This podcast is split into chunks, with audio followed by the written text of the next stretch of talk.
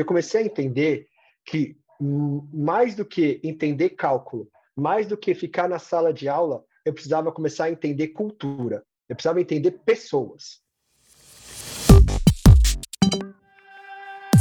Bem-vindos ao HackMed Podcast, o podcast para quem se interessa por inovação, empreendedorismo e tecnologia na área da saúde. Meu nome é Leandro Enisman, eu sou médico, ortopedista e cofundador do HackMed. E junto com Letícia Fernandes, apresentamos o HackMed Podcast. Você não conhece a gente ainda? Vai lá no Instagram, no arroba hackmed.br, para ficar sabendo de tudo o que está rolando. E tem muita coisa sempre. Já aproveita e segue lá a gente lá no Instagram, segue a gente no YouTube, segue no seu agregador de podcast, para ficar por dentro de tudo que está acontecendo, porque sempre tem muita coisa rolando, né, Letícia? Com certeza, Leandro. É, a gente está agora com o nosso programa de inovação empreendedorismo aberto. As vagas estão aí, você não precisa ser médico, não precisa ser da área da saúde, só tem que ter vontade de transformar a saúde. Lá a gente vai colocar uma plataforma tudo organizado com metodologia para você não perder tempo e saber passo a passo de como tirar sua ideia do papel, mesmo que você não tenha uma. Então, não perca que as aulas já começam dia 11 de agosto. É isso aí, o RIP é imperdível, é um programa que a gente tem muito orgulho e realmente o feedback que a gente tem dos alunos que já fizeram é que gostaram muito, então não percam essa oportunidade. E vamos dar início agora ao nosso podcast, esse é o nosso 34 episódio, a gente recebe hoje um convidado muito especial, que é o Miguel Chaves. O Miguel é cofundador e business developer da Caos Focado, que é um veículo de criação de startups de base tecnológica do zero e que busca impulsionar pessoas com perfil acadêmico para o mundo do empreendedorismo. Já gostamos da missão aqui, né, Lê? Fantástico. Conversa muito com o HackMed. Miguel, super com obrigado por estar aqui com a gente. Então vamos começar do começo, né? Se pudesse apresentar para os nossos ouvintes, a gente agradece. Bom, vou falar um pouco sobre mim, então. É... Meu nome é Miguel Chaves, tá? É um é, eu tive, o, acho que trazendo um pouquinho mais de trás, hoje atualmente eu tô, sou um dos fundadores do Caos Focado, mas eu acho que eu vou trazer um pouco da minha história desde lá do começo, e aí a gente, podem ficar fazendo pergunta e trazendo aí conforme vocês gostarem, tá? É, igual a falar muito ali, vi de uma escola pública no ensino médio, estudava ali do lado do, do Shopping D, chamado Cefet, e aí foi muito engraçado, porque durante, durante meu processo ali de, de entender o que eu queria fazer na minha vida, eu tive a oportunidade aí de fazer engenharia ali na USP, né? Ali na cidade universitária. Prestei, é, passei. Achei que ia ser um, um, um engenheiro um pouco mais tradicional, é, alguma grande empresa, algum mercado de consultoria, mercado financeiro, que tem, tinha muito a ver ali com, com o que o pessoal estava querendo fazer. Mas foi muito bacana que, ao fazer engenharia por ali, no meu primeiro ano, logo no final dele, eu entrei em contato com um projeto muito legal da Poli, chama Poli Cidadã. Então, basicamente, eles traziam a gente, é, é, engenheiros, é, pessoas de outras áreas, também tinham médicos também, é, é muito bacana ali, o processo, para conseguir para uma realidade diferente, ou mais, não diferente, mas mais profunda que a nossa, que eu estava passando ali, pelo menos na minha vida. Então, a gente foi, ficou imerso durante um mês e meio numa aldeia indígena, lá na Vila do Bananal isso lá é, no centro do país, tá? Essa aldeia indígena, ela, ela chamava Jardim Canoanã, e o objetivo nosso era fazer o quê? Estudar as culturas local, estudar a cultura local, estudar o, o como que o pessoal vivia ali, para a partir disso desenvolver soluções de tecnologia. Isso para mim me intrigou muito, para isso para mim foi surpreendente, porque foi a primeira vez que eu vi ali como é, inovação, como é, é, é solução buscando um impacto social direto. Né? Geralmente a gente vê outras áreas mais ligadas a isso, como áreas de saúde, como áreas de humanas, mas eu não via tanta área de tecnologia, área de exata buscando isso. Né? Trabalhei no primeiro projeto ali, que foi é, armazenar grãos para as pessoas que moravam ali, para os indígenas que moravam ali, para os assentamentos que moravam ali. É, e aí a gente construiu ali um armazém, é, suspenso para poder armazenar grãos, porque tinha problema é, muito relacionado a cobra e ratos passar doenças e também acabar com a colheita que eles tinham ali localmente. Isso deu um boom na minha vida, né? Porque eu comecei a entender que mais do que entender cálculo, mais do que ficar na sala de aula, eu precisava começar a entender cultura, eu precisava entender pessoas. E aí, desse mesmo ano, eu fui, eu participei de um processo de seleção onde estava tendo um programa, estava se iniciando, isso era 2007 ainda, que chamava International Developer Design Summit. Era um programa internacional que eles traziam estudantes de vários lugares do mundo, e não só estudantes, eles estariam também empreendedores, traziam economistas, médicos, pessoas de várias graduações diferentes para um local imerso para desenvolver inovação social. Tá? Eu falava muito que o IDDS, quem quiser pesquisar um pouco, chama iddsummit.org, ele era uma grande família que trazia pessoas de nacionalidades diferentes, classes sociais diferentes e expertises diferentes. E aí, a gente, em 2007, eu fui e fiquei por volta de dois meses lá no MIT. Então, tinha um laboratório lá que chama D-Lab, não tinha, tem, é um grande laboratório lá, de, de Design, Development and Dissemination, com o intuito de basicamente estudar pessoas para desenvolver tecnologia ou soluções tecnológicas com foco em pessoas. E aí aqui vem um primeiro aprendizado que eu gosto de trazer.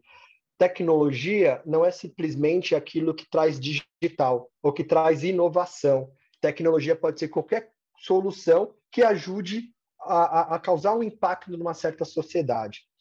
Naquele ano, eu lembro que a gente trabalhou num projeto onde a gente estava ajudando é, é, comunidades indianas em processo de biodigestão.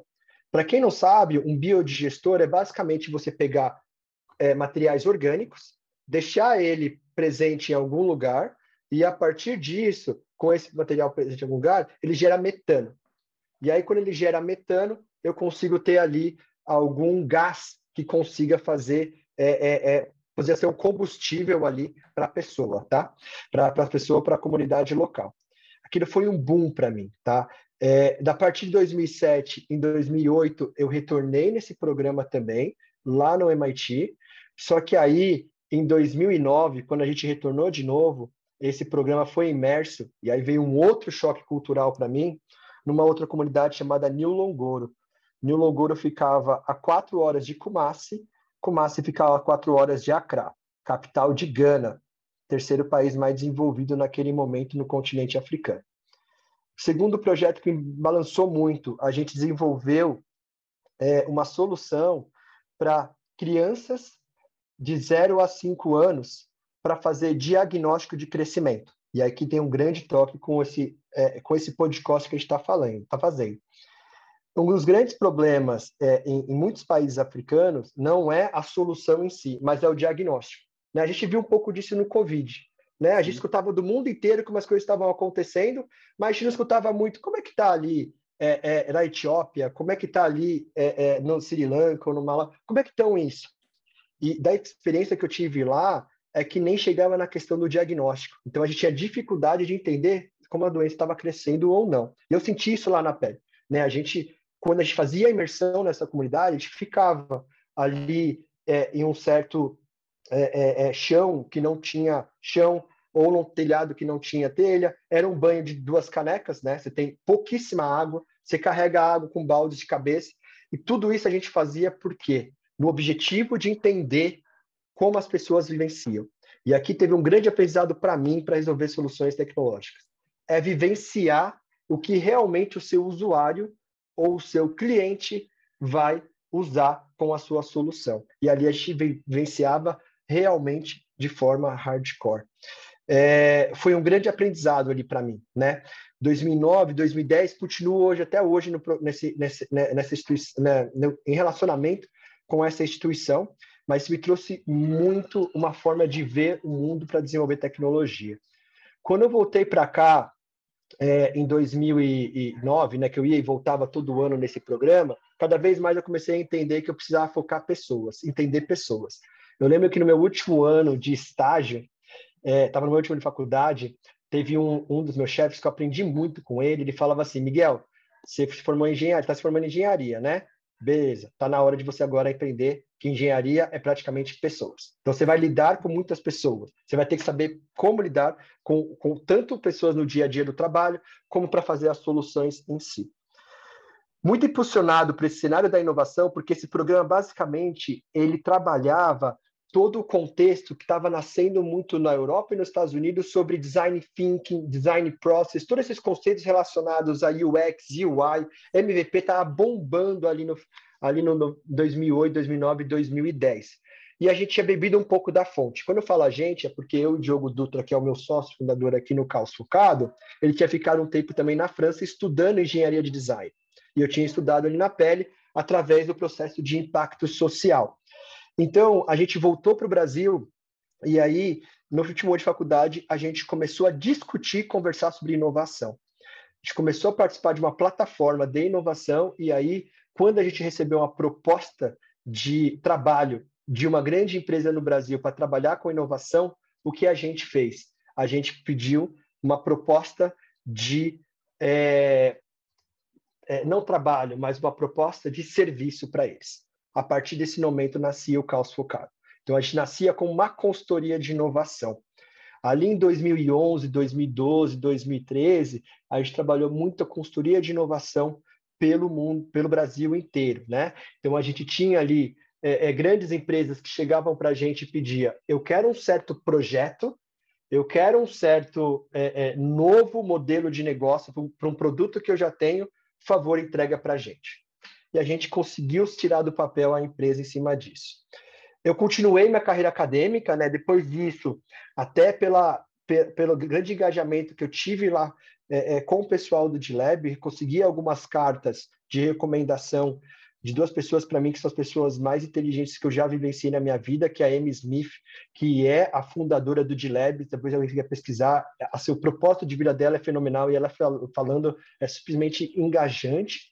E o Ben Linder, que é um professor de Olin College, também formou com a, com a Amy no MIT, me deram uma carta de recomendação e aí eu fui fazer mestrado no ITA em, na, na área de engenharia de produção e inovação, né? Ali é, não tinha precisar de inovação, mas era uma, uma, uma, uma coisa semelhante, chegava perto relacionado na engenharia de produção. E a minha tese foi trabalhar com inovação social. E o que, que era essa tese de inovação social? Nesse, nesse desenvolvimento de entender como desenvolver uma solução com foco em impacto, é, basicamente a gente desenvolveu as ferramentas para desenvolver uma solução. E aí a gente foi é, até desafiado pelo pessoal lá do MIT a fazer um centro de inovação dentro de uma comunidade no Brasil, uma comunidade em São Paulo. É e a gente iniciou esse projeto em 2013, 2014, que era basicamente um espaço, construímos um espaço onde crianças vinham, moradores vinham para construir seus próprios projetos. Isso vinha de muito de uma teoria bem bacana ali, de tentar manter um pouco da das soluções e até um pouco da, da parte financeira circulando no próprio local. Porque, atual, porque geralmente acontece o quê?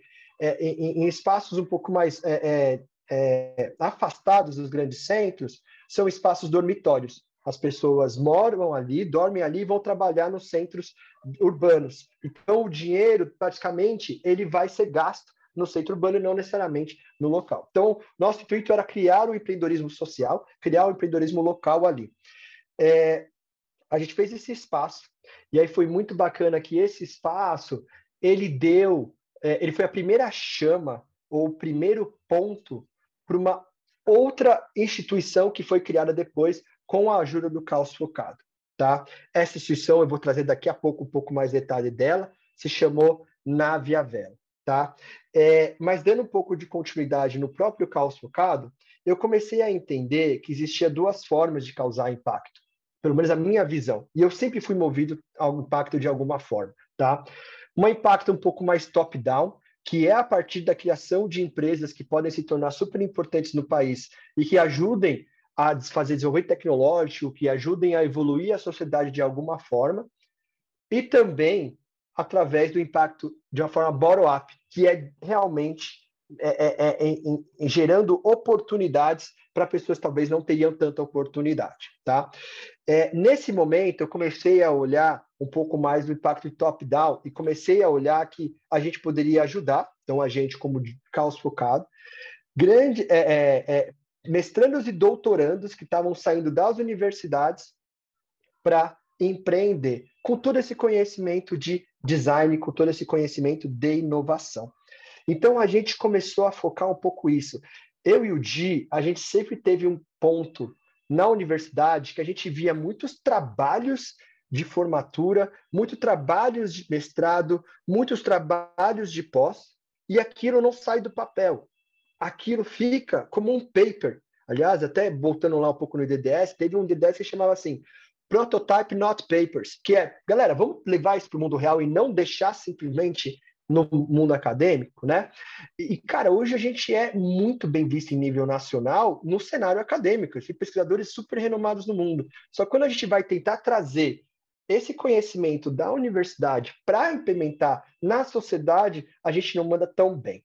Então, aguçado por essa forma de pensar, de criar propósito, de criar inovação de uma maneira mais top-down com empresas, a gente começou a focar muito forte a criação de empresas que vinham da universidade, ou melhor, de empreendedores que poderiam querer empreender da universidade. E aí eu volto um pouco no Nave à Vela, tá? O Nave à Vela, eu, o Di e mais toda a turma do Caos Focado, a gente criou junto com o Lucas Torres. O Lucas Torres também é hoje é, um sócio do Caos, e ali a gente pegou aquele conceito que trouxe de inovação, que estava sendo até estava trazendo trabalhado também na comunidade, e a gente trouxe ele também para as escolas do país, tá? Nesse momento, a gente começou a trabalhar muito forte com algumas escolas de São Paulo e começamos a pivotar, ou melhor, pivotar não, começamos a testar um conceito que depois ganharia muito força, que era muita força, que são o desenvolvimento das competências socioemocionais, ou melhor, competências. Escola em que fase, Miguel? Escola o quê? Eu estou falando de escolas do ensino básico, ensino é o K-12. Uhum. Primeira série da ensino básico até o terceiro ano do ensino médio, tá? Uhum. Se eu te perguntar, por exemplo, Leandro, é, você já teve alguma aula de frustração? Nunca. Alguma aula de resiliência? Não. Alguma aula de criatividade? Não. A gente não tem esse tipo de aula na educação básica. Esse, a gente vai aprender isso no mercado de trabalho. Vai aprender isso na vida. E às vezes aprende sofrendo muito. E se a gente conseguir trazer isso de uma, uma forma muito mais é, é, precoce, muito mais é, é nova, para cada um começa a se entender nesse processo. É basicamente isso que o Nave Vela tinha como objetivo ali. Tá? É, a gente entendeu que as escolas não podiam mais ensinar simplesmente a decoreba, ou, ou a informação e a passagem de conteúdo. O ensino tinha que dar espaço ao aprendizado. Olha aqui o design. Quando eu falo ensino, eu boto o professor no centro da educação. Quando eu falo de é, aprendizado, eu boto o aluno no centro da educação. Então, não é uma pessoa que detém informação que passa para outra mas é uma pessoa que começa a se desenvolver na trilha da carreira dela, né? E aí, o que, que foi o Nave Avera? O Nave Avera desenvolveu uma metodologia, um método, onde ela construía espaço, onde ele constrói espaço makers pelo Brasil inteiro dentro de escolas. As crianças vão até esse espaço maker, que é o espaço maker, é um espaço que tem ferramentas de alta tecnologia e baixa tecnologia. Alta tecnologia, cortadora laser, impressora 3D, baixa tecnologia, estou falando de marcenaria, por exemplo. E aí, a partir disso, ela constrói projetos, e conforme ela vai construindo projetos, ela vai se entendendo num processo de protagonismo para trazer algo da cabeça dela, da mente dela, para o mundo real. É aí que ela entende o poder de um trabalho em equipe. Aí que ela entende como ela faz uma pergunta, ela tem que ter uma resposta, onde a resposta seja motivadora para achar uma solução, Aí ela entende que o projeto nem dá certo pela primeira vez, nem pela segunda e pela terceira. Como é que eu trato isso com a criança? Então a gente criou essa metodologia que hoje está em diversas escolas do país aí, é, e começamos a fazer isso através de um negócio. O Nave Vela cresceu por volta de três a quatro vezes nos primeiros três anos. Olha. A gente conseguiu evoluir de forma bootstrap, sem nenhum investimento, até o Series A em 2019. Quando chegou em 2019, a gente estava por volta de 60, 70 funcionários, e aí, a partir desse momento, a gente recebeu uma proposta de aquisição para um grande, uma grande corporação de educação no país, e a gente resolveu fazer uma saída estratégica do Nave a Vela. Por que isso?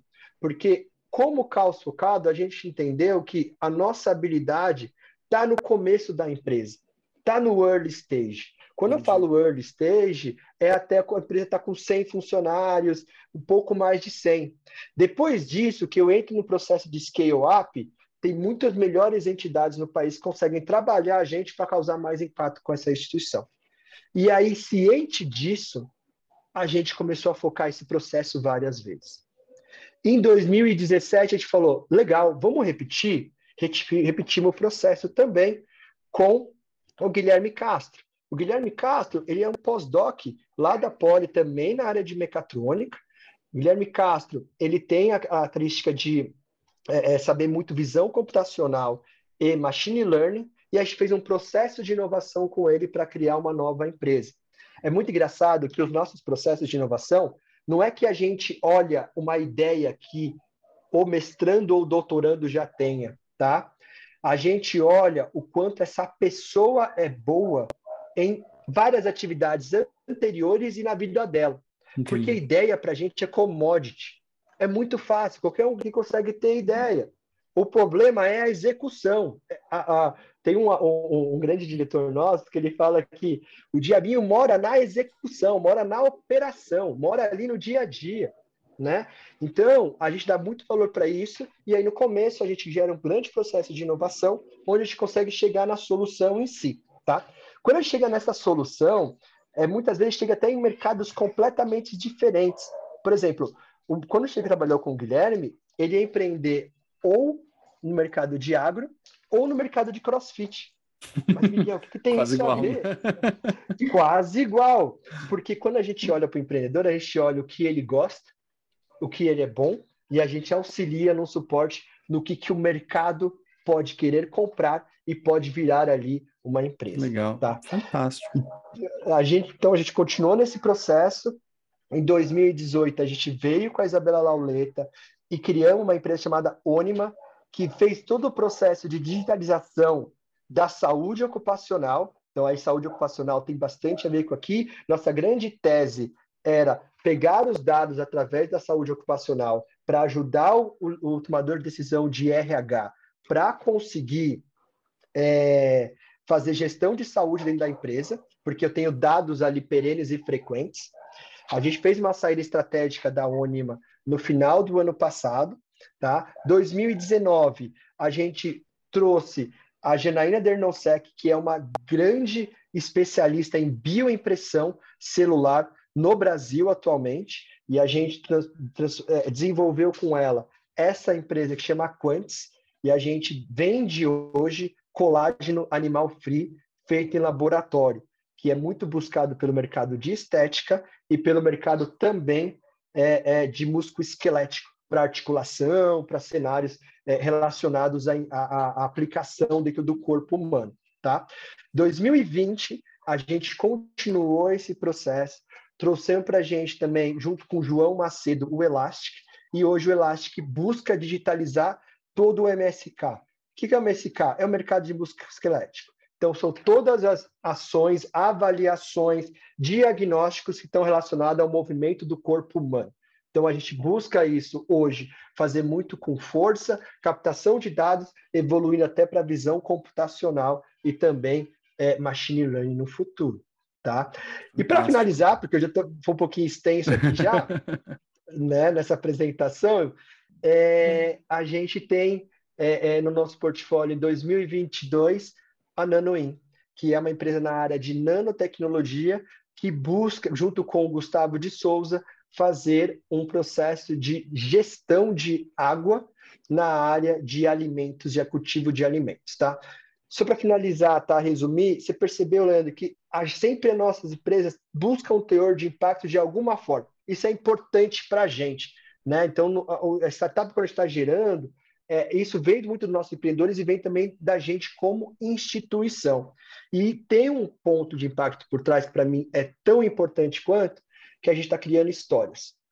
Aquele mestrando ou doutorando, ele talvez tivesse apenas um caminho na vida dele, que era continuar sendo um professor ou continuar sendo um pesquisador, o que é muito bom, mas a gente está trazendo um outro caminho que também possa se causar, pegar aquele, aquele know-how que ele tem e impactar a sociedade de alguma forma.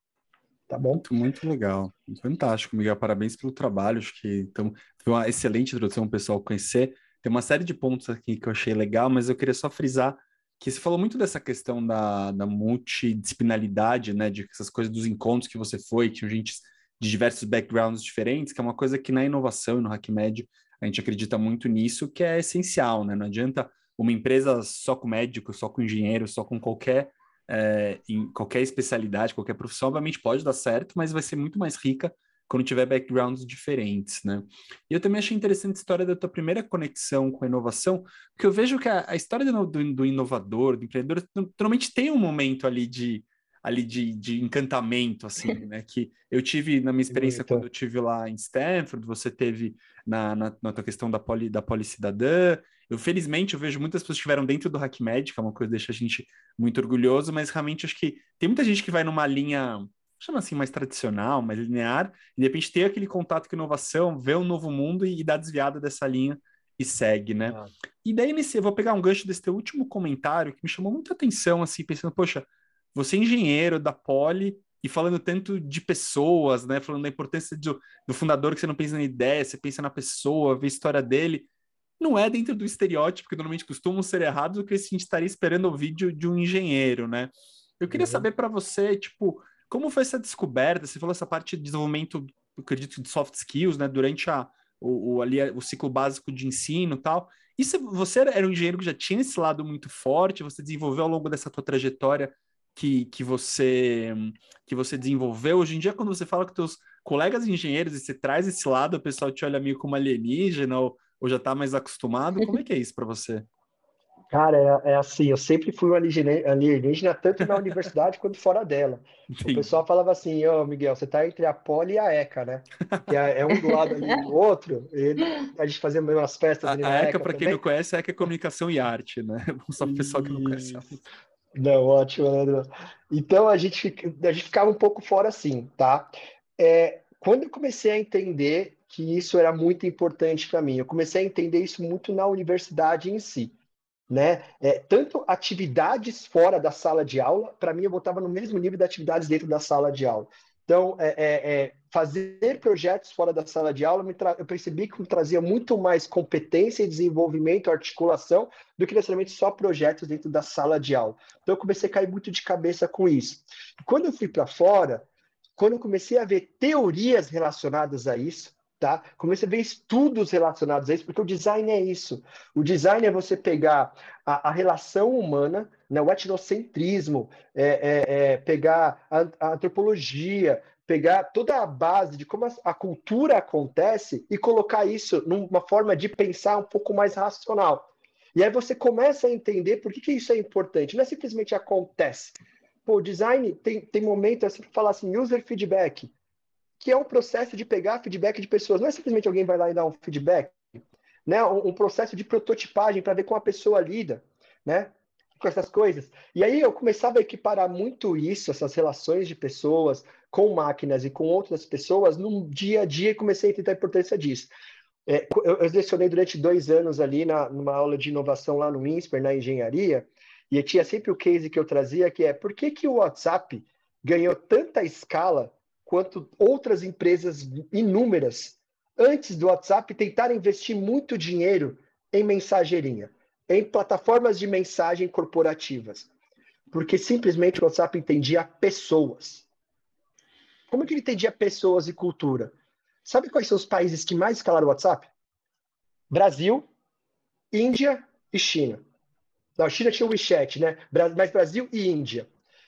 Por que isso aconteceu? Aonde escalou muito em camadas mais pobres da população no primeiro momento. Por quê? Porque eles entendiam que a conexão valia muito na mensagem, no, no envio de mensagem. Essa conexão era importante. No começo, o WhatsApp você podia ter um risco de internet, você podia ter um Nokia XPTO de 10 anos atrás, quase um app ali, você conseguia mandar uma mensagem. Isso é entender o usuário. Isso é você entender a tecnologia que ele tem na ponta. E hoje eu vejo muitas das vezes pensando em tecnologia, já trazendo assim, vou trazer 5G, 6G, calma, galera. Onde vai estar a grande massa? Como é que seu usuário utiliza? Ele tem é, é, essa internet para você fazer isso. Então, fazendo essas conexões entre pessoas, é, eu vendo o dia a dia com, como as pessoas pensavam e também o dia a dia disso, junto com as tecnologias que estava construindo, isso começou a me dar muito mais valor para as pessoas em si do que por trás o cálculo ou a tecnologia que ia ser feito aqui. Você pode. É, é, lá na MIT era muito isso, tá? Eles falavam muito disso. Aqui, a gente, muitas vezes, professores, tá? Não estou falando, eles falam assim, às vezes, muitas vezes, a gente se vê como os the smart people of the world. Só que quando eu coloco você numa cultura diferente, que não, a Amazon não entrega nada em 24 horas, você padece. Você não sabe fazer a solução. Quando a coisa não é fácil, quando não tem uma manutenção de alguma coisa por dia, você não consegue fazer a solução. Então, vai entender pessoas para construir alguma coisa muito mais do que você começar a fazer tecnologia antes, tá? Nossa, é muito legal você falar isso, porque aqui no HackMed a gente vê dois mecanismos, assim, né? Estudantes acadêmicos de medicina que ficam relutantes em entrar ou não no mundo da inovação, achar, ah, depois que eu me formar eu vejo sobre isso, e não querem engajar com esses assuntos desde já. E a gente também vê profissionais que já consolidaram toda essa carreira clínica e aí vem para o HackMed querendo inovar, querendo transformar a saúde.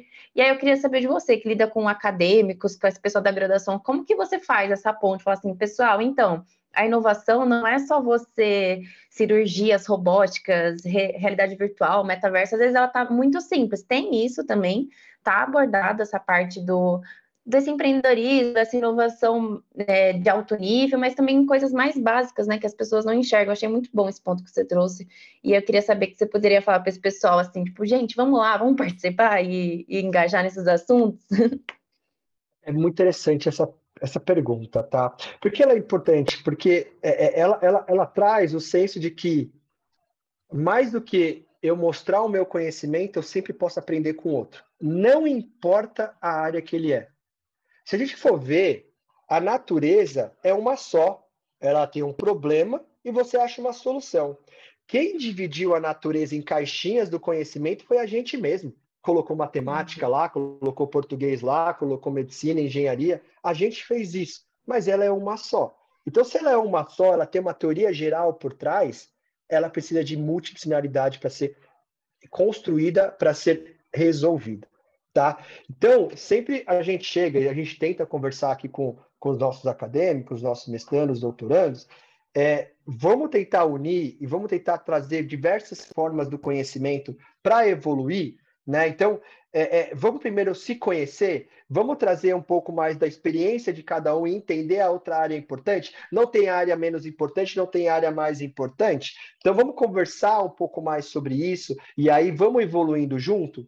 E aí tem uma coisa super importante para trabalhar, tá? A gente geralmente, em 80% dos nossos casos, 90% dos nossos casos, a gente trabalha quando a empresa não existe. Então eu crio uma conexão de confiança com aquele empreendedor, porque a gente está construindo a empresa do zero. E aí vem aqui uma definição para a gente de venture builder. A gente começa a empresa do zero. Eu crio um laço de confiança com ele que lá na frente, quando tiver acontecendo um monte de problema, um monte de questões, vai olhar um para o outro e falar: cara, estamos aqui junto e a gente vai continuar com isso. Não importa se você veio da engenharia, não importa se você veio da medicina ou você veio do direito. A gente está junto nessa e vamos continuar resolvendo esse problema. Tá? Um outro ponto também importante para a gente, a gente trabalha com mestrandos e doutorandos, e basicamente a gente replicou esse modelo de instituições fora do país. Por quê? Mestrando e doutorando ainda está aberto a construir uma caixinha que ele vai se inserir. Quando a gente trabalha já com professor, com, com outros níveis, a gente entende já tem uma caixinha formada. Então, o desenvolvimento de soft skills para empreender é muito mais complexo. A aceitação é mais complexa. Claro, há exceções, tá? Sempre há exceções, mas a gente consegue trazer muito mais é, é, é, resultado na construção, uma construção societária de parceria, quando a gente trabalha ali com recém-formados, tá? Que estão abertos a, a, a, a evoluir nessa trajetória. Fantástico, muito legal. E, Miguel, eu queria fazer uma pergunta prática, assim, tipo, a gente falou agora de Venture Builder e tal, é, você considera a, a Focado é uma Venture Builder? Que, que, aquela coisa de estar sendo acadêmica aqui hoje, qual que é a definição de, de Venture Builder? E daí, na prática, como funciona isso? Por exemplo, tem um, um mestrando ali que está com uma, com uma ideia, desenvolvendo uma tese, você vai conhecer essa pessoa, parece que é um projeto que faz sentido para caos. E daí como é que é? Vocês vão ter ele vai fisicamente ficar instalado dentro da caos, você vai ajudar ele, não sei, com parte jurídica, com investimento. Você vai ver ele toda semana, você vai ver ele uma vez por mês. Imagino que as coisas devem variar, mas dá uma ideia mais prática para quem está ouvindo a gente de como que é esse teu trabalho da Caos. E uma pergunta que eu acho que não dá para faltar no podcast, né? Da onde veio o nome Caos Focado? Eu também estou curioso. muito bom, até vou precisar falar e é muito interessante a história desse nome também, tá? Vou falar um pouco mais ali de Venture Build, depois eu caio um pouco mais no, no, no nome em si da, da empresa, tá? É, o que acontece? É, eu, a gente olhando o cenário de inovação no país nos últimos 15 anos, lá atrás teve um boom muito bacana de VCs e de aceleradoras. Né? Tinha muito. Né? Nesse, nesse momento, é, a gente fazia muito copycat no país, que era o quê?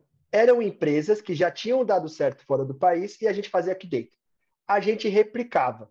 Muitas vezes tinha que adaptar, sim, o modelo de negócio para a nossa, nossa realidade cultural no Brasil, mas muitos dos mecanismos ali já estavam um pouquinho mais acertados para fazer aquela empresa acontecer e crescer. Claro, sempre tem o problema da execução, né, que é onde está o grande ali desafio, mas já estava um pouquinho mais acertado. Conforme a gente começou a resolver grandes problemas do país com inovação, as startups, a gente começou a deixar de fazer tanto copycat e começou a fazer soluções mais reais, relacionadas só com nossa realidade. Então, muitas soluções e empresas hoje no país, no cenário de inovação, não são copycats. A gente tem visto empresas novas no país que ó, começam a ser copycat fora do país. Então, a gente começou a exportar novas ideias. A gente tem visto isso muito no mercado financeiro, principalmente com as fintechs aí, trazendo outras ideias para fora do país. Tá? Com essa evolução, eu precisei entender um pouco mais o momento inicial da empresa, onde as aceleradoras e os VCs não atuam geralmente. Eles atuam já no processo mais de scale-up, um processo que a empresa está faturando mais, um pouquinho mais para frente. Só que acontece, quando a gente trabalha com empresa só digital, que a maioria das startups hoje no país são digitals, você tem um processo de try and error muito rápido. Você consegue codar, testei, ah, o cliente gostou? Não, não gostou. Então eu codo outra coisa, testei, o cliente gostou? Não, não gostou. Codo outra coisa. Então esse processo de tentativa e erro ele é muito cíclico. Então eu consigo crescer e passar mais rápido pelo que chama de vale da morte. Agora, quando eu trabalho com uma empresa de IA, uma empresa de internet das coisas, uma empresa de biotecnologia ou nanotecnologia, eu não tenho muito espaço para errar muito. Eu vou ter que errar para aprender, só que não é tanto quanto codar alguma coisa, compilar e jogar o produto no mercado para testar. Aí entrou muito forte o caos focado. O caos focado hoje tem se especializado muito na, na criação de empresas como a Venture Builder, nesse momento inicial com empresas de alta tecnologia, tá? que é IA, bionanotecnologia e também internet das coisas. É, quando a gente pega o conceito de venture builder, ele pode trabalhar qualquer tipo de nova empresa. Ele pode trabalhar desde startups digital tradicionais, tem muitas fora do país, tá, que fazem isso e está começando um pouco disso aqui dentro, ou startups um pouco mais de disrupção tecnológica, tem base tecnológica muito forte. O conceito da Venture Builder, ele tenta vir naquele gap inicial que eu falei para você, que é antes, quando a, o conceito, quanto a ideia não está ainda sendo formado, está sendo formada ainda, no processo de discovery, no processo de descoberta. Geralmente uma aceleradora ou um venture capital já pega para frente do problem solution fit, do problem market fit. O que é problem solution fit? É quando eu entendo um problema que há uma solução. Problem market fit é quando eu começo a casar aquela solução com o mercado, tá? A gente entra antes disso. As venture builders começam a entrar antes disso. Por quê? Porque o Vale da Morte mora muito ali, tá? E aí você começa a ver as venture studios, que são estúdios que criam aí é, é, é, empresas a partir de uma vertical tecnológica. Você começa a ver essa, esses espaços com bastante de desenvolvedores para criar várias empresas do mesmo, é, da mesma tecnologia em vários mercados diferentes. Então, o conceito de Venture Builder é isso. Eu tenho aqui um, um, um átomo, né? eu tenho um silo, eu tenho um centro, e aonde eu vou criar diversas, várias soluções que vão virar várias empresas diferentes e vou acompanhando elas. Mas o centro do conhecimento é o mesmo. Então, se eu crio uma venture builder de IA, vou desenvolver empresa só de IA. Se eu crio uma, uma venture builder de nanotecnologia, só empresa de nanotecnologia. O caos focado, qual que é o core do caos focado? Processo de inovação. A gente sabe e a gente gerencia todo o processo de caos no. Ó, tô dando já uma chavinha porque chama caos focado. Todo o processo de caos inicial em qualquer empresa, que é onde chama muito mais de um processo também, tem um nome bem legal para isso, que o pessoal chama de effectuation. Quando você olha para o que você tem e tenta fazer alguma coisa com aquilo que você tem. Tá? Causation é quando você quer chegar num ponto, aí você busca os recursos para chegar naquele ponto. Agora, acho que eu expliquei um pouco do Venture Builder em si, e expliquei também um pouco é, é, por que a gente atua nesse primeiro momento. Trazer um pouco mais por que caos focado. Tá? O nome caos focado advém de uma grande empresa de consultoria nos Estados Unidos. Leandro, você ficou em Stanford, certo? Uhum, você deve fiquei. conhecer o David, David Kelly, da D-School, não sei se você lembra. Sim, D-School cheguei. Chegou aí. Então, tinha um professor lá chamado David Kelly, tá? Ele com um outro profissional da área de design criou uma empresa chamada IDO. IDO, sim. É uma grande empresa que nasceu em Stanford. Eu cheguei até aula com, com o coordenador da parte de saúde da IDO. Exato. fantástico. Muito bacana. Lá é fantástico. O DILAB é o mesmo conceito, só que trabalha com impacto social, né? Teve uma grande discussão de design nessa época, porque o pessoal falava que a IDO tinha feito, né? Marketeado o que todas as escolas de design nos Estados Unidos já faziam. Mas quem falava isso? MIT, porque gente, uma rincha muito forte rixa MIT ali. Né? Stanford, a rixa deles lá. Então, o que acontece? Num vídeo do David Kelly, que ele mostra a IDO, ele faz trabalho com um case muito bacana de um carrinho de supermercado. E eles inovam esse carrinho de supermercado. E tem um momento de inovação que eles levam todo mundo para dentro da empresa, dentro do escritório. E aí ele mostra o escritório e fala assim: nossa, isso é um caos. Aí ele fala: não, isso não é um caos. This is a focus chaos. Isso é um caos focado.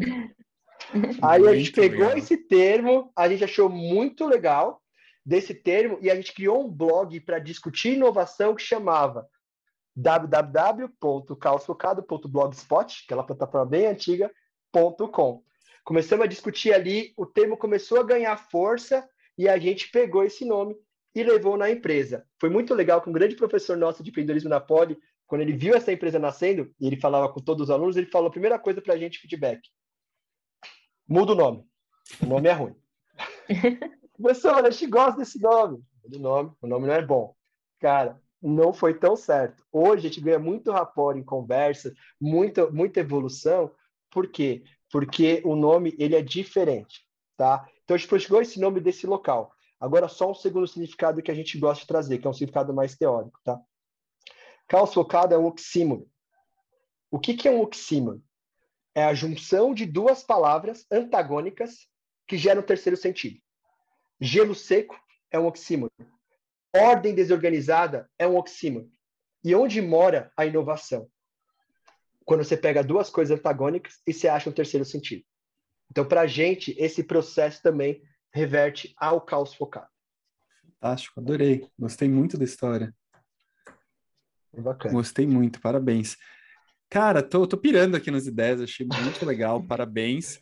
E infelizmente estão começando aí meio mais para o final, e eu estava pensando aqui uma, uma pergunta para você. Qual que é o sonho grande do Miguel e da Caos Focado? Assim, se você pensasse assim, aonde daqui cinco, ou talvez daqui dez, dez anos, acho que uma, são coisas demoram. Daqui dez anos, onde, qual que é o sonho grande da Caos Focado? O que, que você gostaria de ver estampado na manchete do jornal falando sobre a Caos Focado daqui a dez anos, Miguel? Essa pergunta é bem bacana, Leandro. Ele me, me reflete, me joga em nossa, uma situação filosofal muito grande. Cara, vou, vou, vou, vou ser claro contigo. Quando estava na faculdade, eu via pessoas muito inteligentes, absurdamente inteligentes, indo para fora, não porque elas queriam ir para fora, porque elas queriam trabalhar com alta tecnologia aqui no país. Eles não encontravam espaço. Ou era espaço acadêmico, ou era espaço de um outro mercado. Mercado financeiro, mercado consultoria e por aí vai. Por quê? Porque geralmente os centros de P&D não ficam muito aqui. Né? Tem pouquíssimas verticais que você te PD ficam no Brasil, mas a maioria ficam fora. E aí a gente tem um problema muito sério, chama evasão de cérebros. Isso acontece em vários países no mundo. Né? Você pega lá no MIT, grandes partes dos professores não são americanos. É evasão de cérebros. E aí, aí eu comecei a perceber, cara, essa galera precisa, trabalhar aqui dentro e construir aqui dentro, tem espaço para isso também. Mas só fica na academia os papers, só fica ali é, é, as soluções. Não causa espaço para o pessoal trabalhar em si. E isso sempre me pegou muito forte, tá? Ia para a biblioteca, ficava lendo aqueles papers, estava lá e muito, muito, muito pouco na sociedade em si. Meu grande sonho é um dia ver o que acontecia muito lá fora, que é onde as universidades são tão juntas, tão juntas com a sociedade que elas não têm muros. Aqui tem um prédio de, um, de, um, de, um, de uma certa vertical, aqui eu tenho uma quitandinha, aqui eu tenho um estudante morando, aqui eu tenho uma empresa. Por quê? Porque é tudo junto. As nossas universidades geralmente são muradas, são distantes da sociedade. Então, meu grande sonho é conseguir ajudar a diminuir esse gap entre conhecimento e impacto social que a gente tem. Esse é o grande objetivo meu e grande objetivo também do Caos Focado. Transformar cada vez mais essa distância entre o conhecimento e o impacto daquele conhecimento na sociedade. E com isso, construir grandes histórias para que esses mestrandos e doutorandos que querem continuar desenvolvendo alta tecnologia possam continuar desenvolvendo no nosso país. Não tem nada contra ir para fora. É super bacana. Eu abri essa visão quando eu fiquei um tempo lá. Mas eu acho que a gente pode também ter espaço aqui para desenvolver alta tecnologias, tá? É, tem instituições fenomenais, como a Embraer, como a Embrapa, que, cara, tem alta tecnologia. Por que a gente não pode ter grandes partes aqui internamente? Então, a gente tenta, como objetivo do caos focado, minimizar esse gap entre academia e sociedade. Que legal, Miguel. Fantástico. É um baita sonho bacana. E pode contar com o HackMed, comigo, com a Letícia, estamos junto nessa transformação que realmente essa evasão de cérebros é um problema. Realmente a gente vai para fora, a gente aprende muito, acho que é uma experiência é, incrível para qualquer pessoa que tenha essa oportunidade. Mas o que a gente quer mesmo é que o Brasil melhore, que as pessoas vão e voltem para desenvolver. Então, que legal ver gente investindo nisso para diminuir a evasão, a evasão de cérebros. Parabéns mesmo. E agora a gente vai para um quadro aqui do HackMed que chama Hacker Conectado. Hacker Conectado. Nesse quadro a gente pede uma indicação de um livro, um filme, um podcast, o que o nosso convidado quiser, quantos quiser, para os nossos convidados. Então, Miguel, se puder compartilhar sua dica com os nossos ouvintes hoje, por favor. Posso compartilhar sim, tá? É, ali para mim é um sorvedouro de informação e sempre foi, tá? Em 2005 eu entrei em contato com com um site que até hoje está no ar. Eu não vou falar o site, que é mais difícil de escrever, porque ele é meio hackzinho, ele é meio decoder, né? Então, só coloca o nome na internet que vocês vão achar que chama Polgram e Sei. Então, Polgram, P-A-U-L, Gram de G-R-A-H-E-A-M e Sei de E-S-S-A-Y. Põe no, no Google, vai ver a primeira ocorrência. É uma junção de posts dessa pessoa que chama Paul Graham. É, ele foi um dos é, fundadores da Y Combinator ali, tá? Trabalhou muito forte com uma das grandes aceleradoras do mundo ali. E ele descreve o dia a dia de é, empreender ou de é, é, como levar uma empresa para frente. E é muito engraçado, porque de, eu comecei a ler ele em 2005 e é muito real ainda hoje.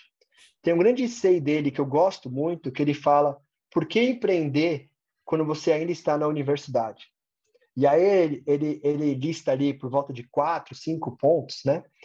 Vou lembrar alguns aqui, só para dar um spoiler pequeno, é, que ele fala que quando você está na universidade, é o único momento onde você vai estar tá com pessoas fenomenais que ainda não sabem o que fazer da vida. Depois vai ser muito mais difícil. Quando você está na universidade, é o único momento que você consegue viver com 10 reais em qualquer lugar do mundo. Isso, uma empresa em estágio inicial, é sensacional. Depois disso, nunca mais vai acontecer na vida.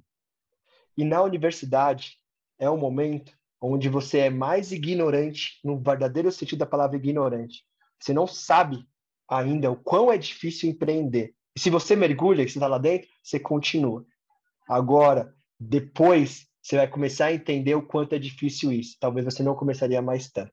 Então, é muito bacana ler, e ele tem uma série de posts, ele fala assim, ah, para cada fundador de tecnologia no mundo, existia um parente próximo que tinha um dinheiro para investir, ou ele fala da evolução da, da, do direito, porque o direito teve que evoluir muito com os contratos de liquidez nas empresas que não eram contratos, então é muito bacana ali, tem vários artigos bem legais, tá? Show. Nossa, muito legal. É, já quero ver essa parte aí que eu me interessei. É, a minha indicação hoje foi de um livro. É, eu tenho, eu tive até tô com ele aqui, ó. O livro vem junto com o caderno e com os post-its, né, para estudar o livro. É, tem livro que tem que ser na mão. E eu tive muito preconceito com esse livro, que chama Armas da Persuasão, por conta da palavra persuasão. Eu ficava, cara, mas persuasão, né? Parece uma coisa muito marqueteira. Apesar de trabalhar aqui no marketing do Hack Médico, de marqueteiro, né? Armas da persuasão, o que ele quer com isso? E aí depois entendi que persuasão vai muito além disso, é persuadir ideias, é, por exemplo, na medicina, persuadir o seu paciente da sua conduta clínica, de mostrar para eles algumas, alguns passos, entender aquela pessoa, e foi o que você falou no começo do episódio, é sobre pessoas, né? Não é sobre. Tem conceitos, teorias, mas no final é tudo sobre pessoas e comportamentos humanos. Aí essa é a minha indicação de hoje. Estou na metade ainda, né? Mas estamos. Legal, é interessante. Me, me, gostei bastante, eu sou péssimo dessas coisas, então é, vou ler o livro também, com certeza. E minha indicação de hoje, na verdade, inclusive, foi uma indicação no meu outro podcast, que é muito além do Jesus, que é de ortopedia, do nosso último convidado, que eu já tinha ouvido falar bastante, mas nunca tinha lido. Um livro bem clássico, que é o Good to Great, em português, Empresas Feitas para Vencer, do Jim Collins, que é, ele, ele estuda as empresas que, eu não lembro exatamente a data, mas acho que de 80 a 2000, no intervalo de 20 anos, mais valorizaram na bolsa e vê por que, que essas empresas foram tão bem e compara com empresas dos mesmos setores que não foram tão bem. Então, é um livro bem empresarial, mas como tudo, acho que é super importante, é, são empresas mais consolidadas, né? Mas querendo ou não, tem muita coisa para trazer para as startups, até para nossas carreiras em geral. Também estou quase terminando, vou, também não terminei, mas estou adorando o livro e já vou recomendar para vocês. Miguel, infelizmente estamos acabando aqui o nosso papo, eu adorei, tá muito legal, tenho certeza que os nossos convidados vão adorar também. Tem muita sinergia aqui entre a Caos Focado e o HackMed, tenho certeza que a gente vai fazer muita coisa junto. E antes de terminar, queria passar para você para uma palavra final. Fica à vontade aí, o microfone é seu. Bom, bacana, bacana, Leandro. É, primeiro, agradecer, Leandro, Letícia, pelo espaço aqui, tá, de conversar e falar um pouco mais é, do que a gente acredita, do que a gente busca, é, é da nossa missão aí quanto empreendedorismo, tá? É, queria deixar um pouco também dos nossos contatos, caso alguém queira seguir. Então, a gente tem o Caos Focado lá no Instagram, tá? É só Caos Focado Underline Focado, Caos Underline Focado.